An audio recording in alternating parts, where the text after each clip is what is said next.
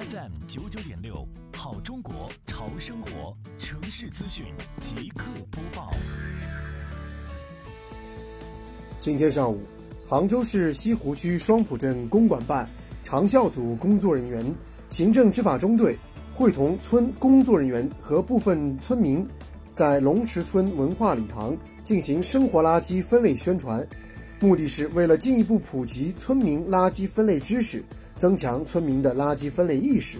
提高生活垃圾分类的知晓率、参与率和正确率，从而实现生活垃圾减量化、无害化、资源化。以分类投放游戏方式，使得大家易学易懂、易分易记。龙池村在2020年成功创建杭州市第二批生活垃圾分类示范村，